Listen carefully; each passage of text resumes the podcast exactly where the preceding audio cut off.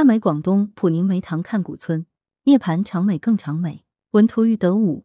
再次回到长美村，我被眼前的古村美景惊艳到了。若眼处，小桥流水人家，花海竹影绿荫，长亭回廊绿道，白墙黑瓦老巷，灯影墙路歌声。穿过新长美桥，沿着宽敞明净的村道，车直接就可以开到老宅门口。从第一次携家人陪同岳父母回老家长美，一晃已二十年。当年在村里匆匆待了两天，除了走不完的亲戚朋友，我对长美几乎没有什么印象。如果非说有什么印象的，就是进村时的一惊一乍吧。记得当时车要进村过长美桥时，我心里直犯怵。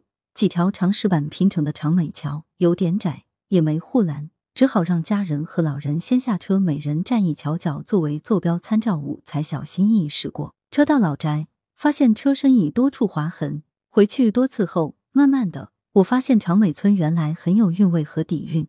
中华文明传承几千年，古村落遍布，但真正能传承久远的古村落，无不以自然生态美、人文历史美作为审美坐标，并致力发展美、发掘美、集成美。典藏美、传播美、享受美等共性，这样的古村落在粤东潮汕平原上也非常多，我也去过不少。但这个坐落在榕江边的长美古村却很有代表性，它之美集古优秀韵活之美于一身，一枝独秀。长美村的古在于它的古老、古典、古幽、古朴之美。长美村一个很美的名字，韵永长佳美，古称杨朝里，俗称朝尾园，是潮汕十万元氏的发祥地。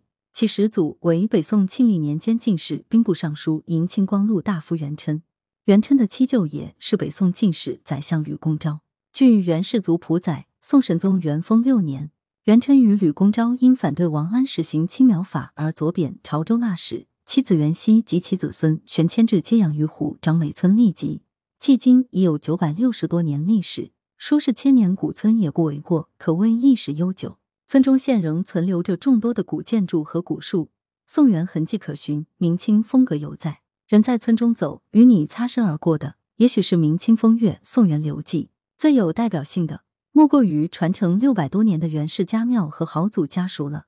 前者承载了古村的香火传承，后者承载着古村的耕读文化传承。可以说，长美村的历史渊源与发展，也是潮汕明系文化演化发展的历史写照。长美村的秀。在于它的山水画卷之美，在于自然人文和谐共生之美。古村地处鱼湖半岛西南部，南临榕江，北倚黄旗山，左以含元塔为文笔，右依紫墨山为笔架，自古即为文昌宝地。古村碧水环绕，外环为潮汕三大水系的榕江，域内西涧渠纵横交错交织，洲际穿梭无阻，自古渔业兴盛。村外良田万顷，地肥物丰，村围遍植榕树，古树灌溉。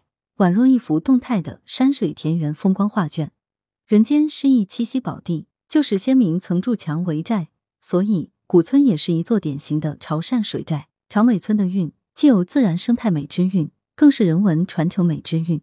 长美人自古是农尊教，耕与读并举，秉承诗礼传家，耕读文化与宗族文化相互交融，人文与自然契合，世代薪火相传，生生不息，致力为子孙后代营造最诗意的栖居。古村之韵，文昌武圣。新农村建设改造后，古村面貌焕然一新，更是万千秀美汇集一身。如今的古村，如一份沉甸甸的活着的教科书。来源：羊城晚报羊城派，责编：易之娜，校对：李红宇。